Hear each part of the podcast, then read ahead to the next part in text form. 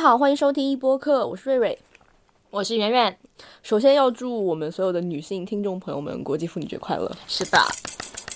然后，女性这个话题呢，获得再多的关注和再多的讨论都不为过。嗯，然后在准备我们今天这期节目的时候啊，我跟圆圆就思考了一下，该从就是哪一个方向去切入嘛。对最终还是决定从我们华东师大社的两性、母乳与牛奶奶、乳房这三本书出发，讨论一下作为母亲的女性。对的，然后本期节目将会分为三个部分，第一部分主要会探讨呃精神分析学家以及女性学学者安托瓦内特·福克的女性主义观点以及她的子宫伦理。嗯，然后这一部分因为是哲学观点，所以会稍稍有点难进入，还请我们的听众朋友们见谅。对，如果你不想听这么 难的理论的话，你可以哎根据时间时间轴直接跳过去。然后提到了孕育生命的话，我们就离不开讨论母亲的历史。然后从第二部分开始，我们将会从母乳与牛奶切入，讲述一下中国近代母职和女性意识的变迁。最后，我们会把视角拉回到更当代的现在，跳出这个哺育的视角，我们应该如何看待自己的乳房呢？嗯，然后我觉得这一部分啊，就是第三部分，我觉得男性朋友也更一也更要可以对，要嗯听一听。我会把本期的重点内容都详细写在 show notes 里面，请感兴趣的听众朋友们一步一跃。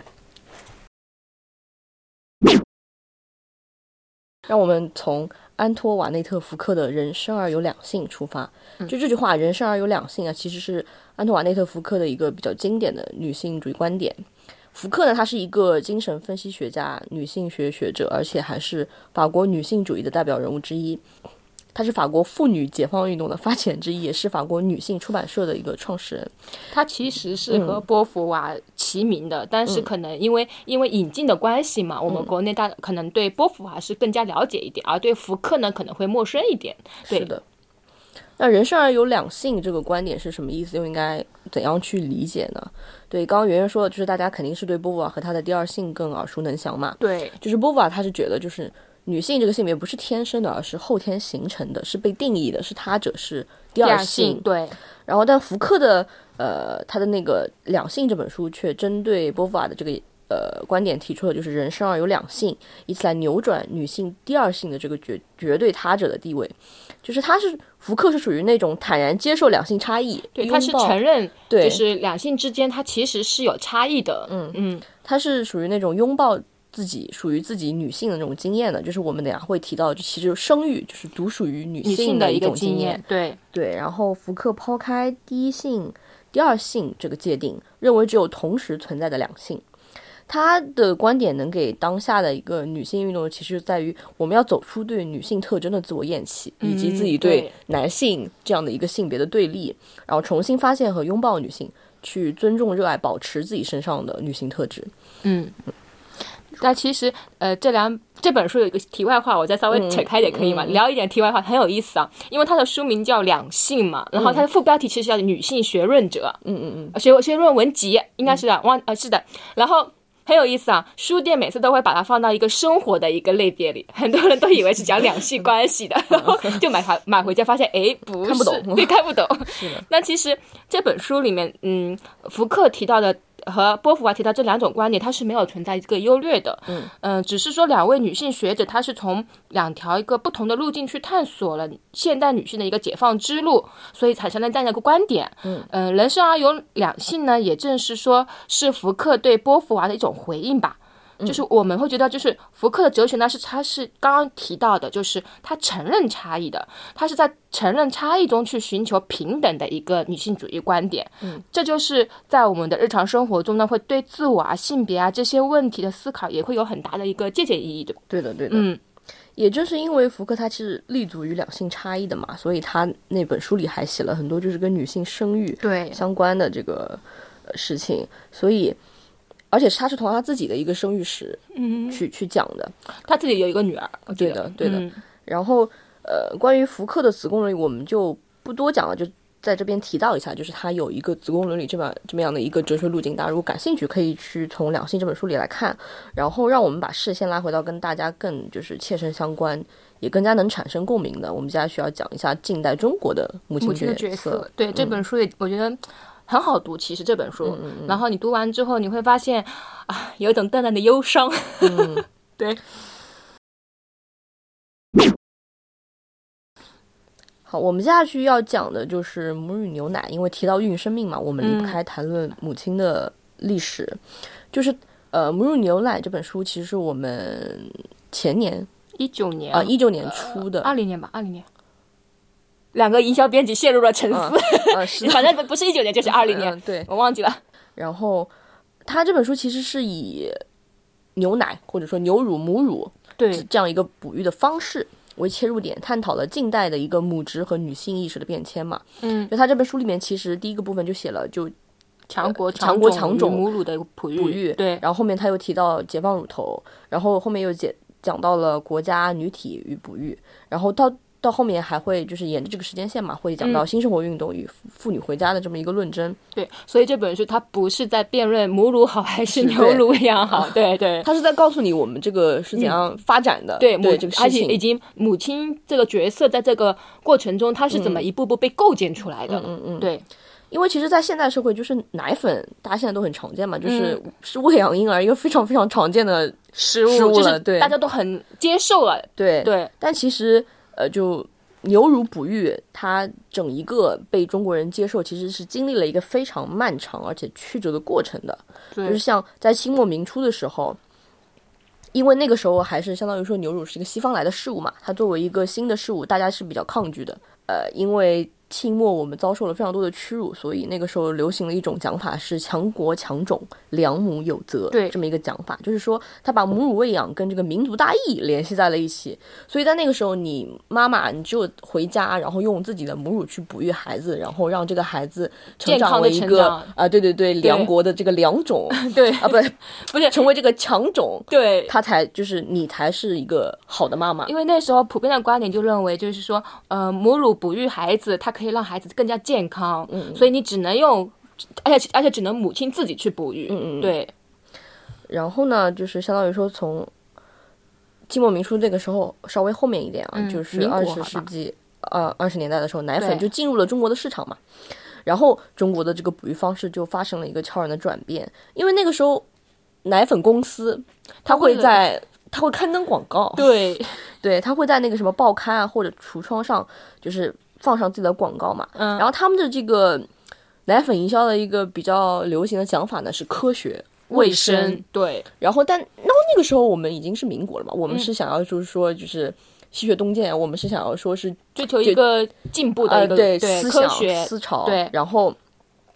这个时候呢，呃，我们的妈妈也好，就是我们的民众也好，也会去接受就是牛牛乳乳哺对育这个事情。对嗯，然后另一方面呢，就是奶粉商还。就是他，他就会告诉你说，其实啊，这个牛乳哺育它其实是可以减减减轻女性的这个哺育之痛，而且对它这个呃，可以去帮助女对嗯性去，你可以暂时的摆脱母职这个身份，你可以拥有更多的自由空行和动自由空间去。呃，做自己想做的事情，不需要一直围着那个孩子转了。对的，而且你用奶粉喂宝宝也一样可以让宝宝很健康，没对关系的。 是的，对嗯其实这本书里讲到这一部分啊，其实非常有意思，就是作者他在查了很多文献资料嘛，我嗯们就可以看到，就是那时候很多的牛奶厂商他是怎么做营销方案的， 对的，但是他是怎么一步步把这个理念嗯推到大家的脑海中去的，就是他们会举办很多什么比赛呀、婴儿跑婴儿跑步的比赛什么嗯的，就很有意思哦。然后，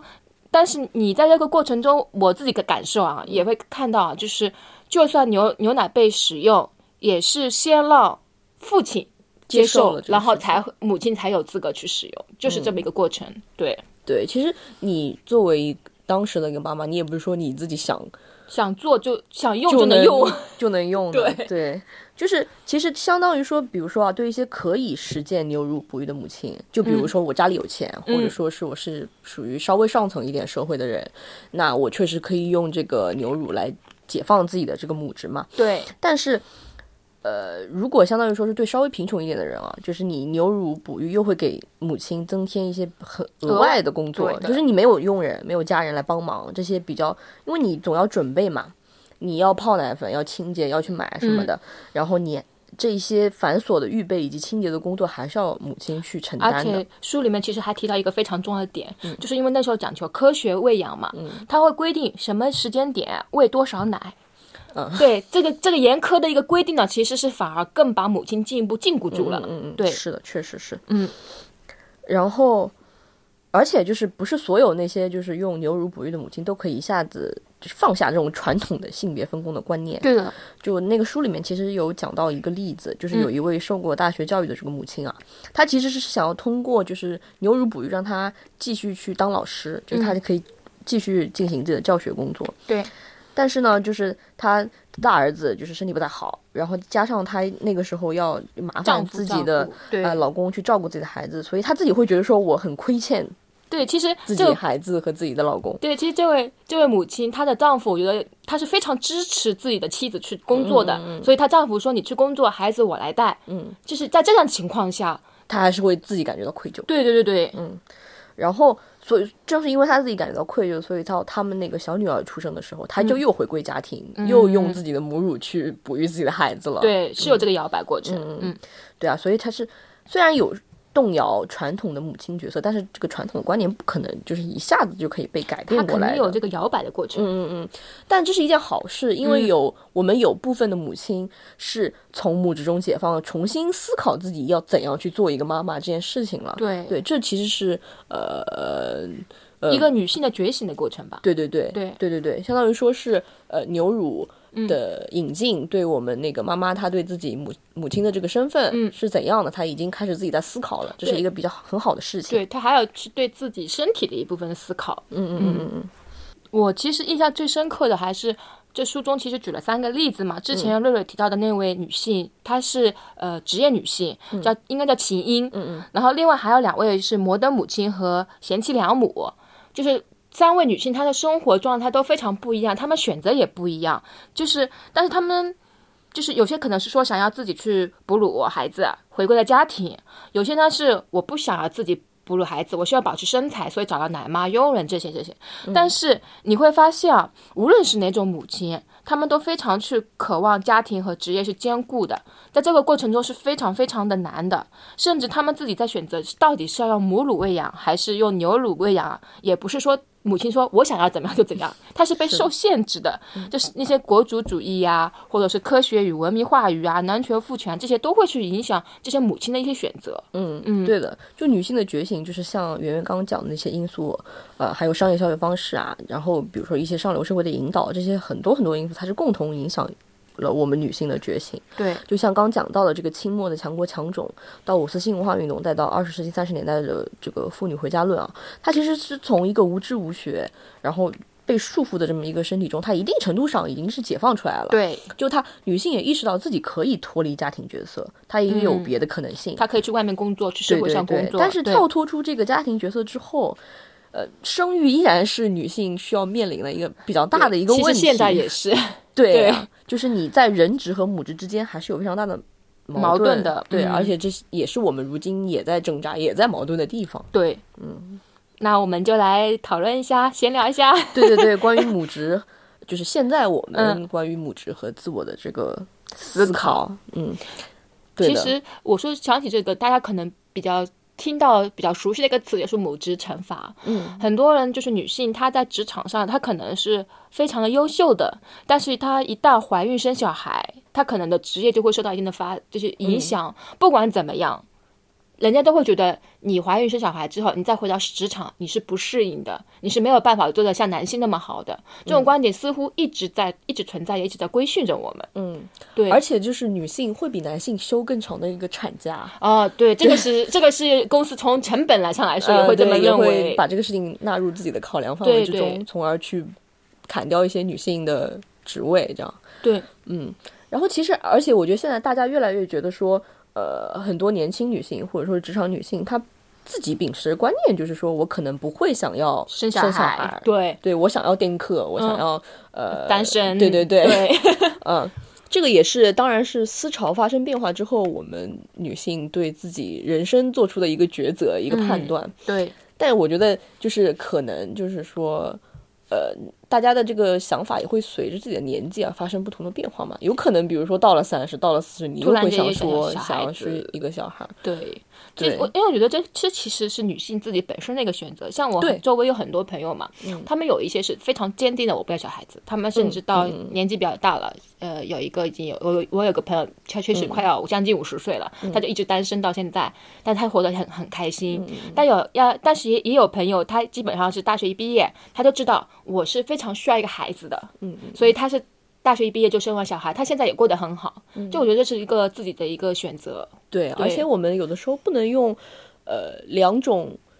不同的话语去绑架呃女性。就比如说，一方面有人会觉得说妈妈很伟大，就是你作为嗯一个妈妈抛弃这个职业，你是履行了妈妈的职责，你对是伟大在这个方面。对，然后也会有人说，就是会觉得说，啊、你要坚持自我，你不生小孩才是对的，什么什么，对就对对是其实这是两种非常走极端的一一个个话语。对、我嗯们其实还是要根据自己呃不同的情况、不同的抉择去再去做出这个选择。对的，因为我我记得我自己曾经还被人说过，一个男性他跟我说。啊，没生完小孩的女生是不完整的。 我当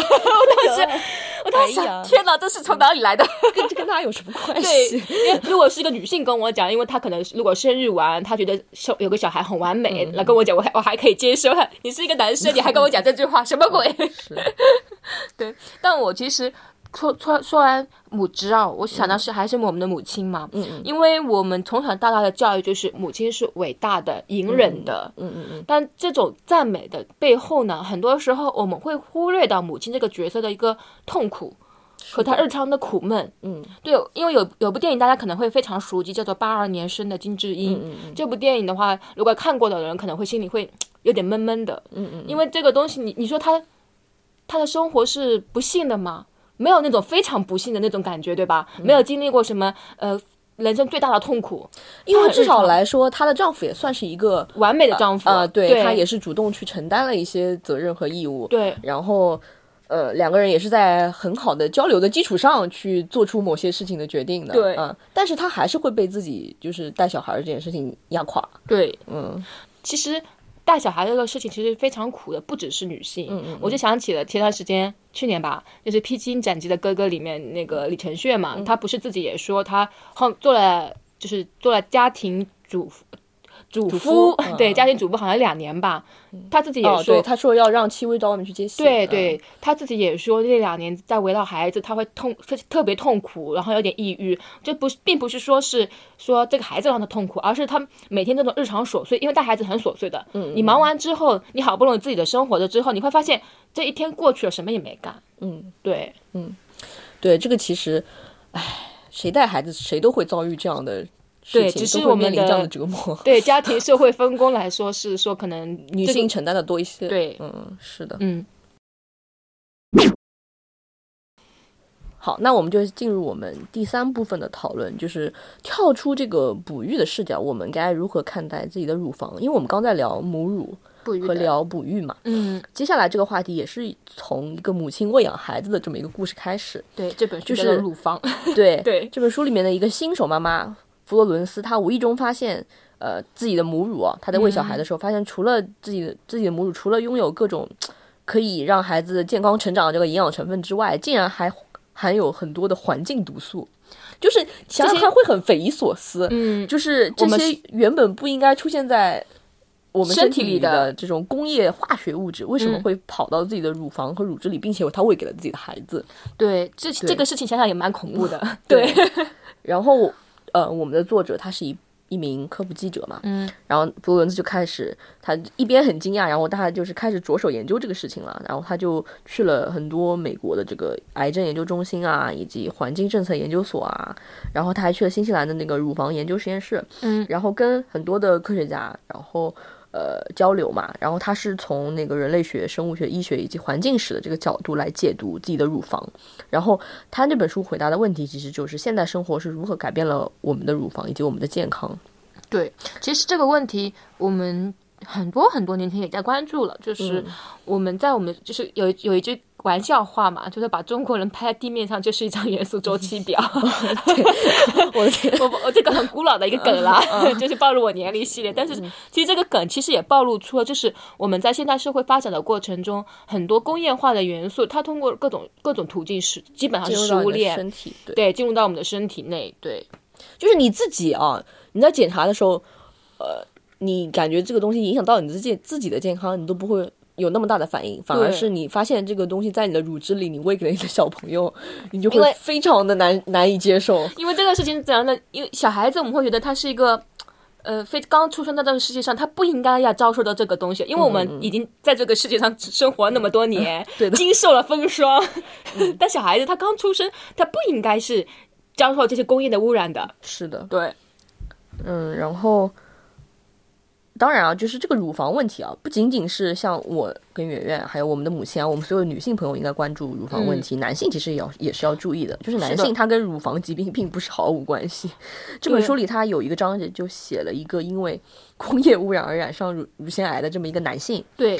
然后。而且很多都是那种来自海军的，就是硬那种汉硬汉，然后得了乳腺癌。，对，因为这种人给人的形象就是他怎么会生病？嗯，而且他怎么会得乳腺癌？对，对，然后他就是这个得了乳腺癌的这个男病人，他把这件事情告诉自己的家人的时候，他的小女儿就问他说：“哦，爸爸，发生在你身上的事情也会发生在我身上吗？”就其实随着我们近几年来这个环境问题越来越嗯被大家拿出来讨论啊，就是已经呃迫在眉睫，需要解决了。就是你当你想心想说哦，我自己得了这个病，然后当你的下一辈来问你说。哦，爸爸，我们以后的未来会是什么什么样子？对会不会也生这个病？其实是蛮痛心的。对，就是一个很大的问题就摆在我们面前，就是这个东西好像又是没有办法去克服的，嗯，就是因为整个大环以境。你个，体的力量是对做但不是到去但是我觉克得服所有这人件如果事能情都都来关心一下，都来关注一下，说不也定是一个嗯可好的以嗯方向。可以改善一下。对，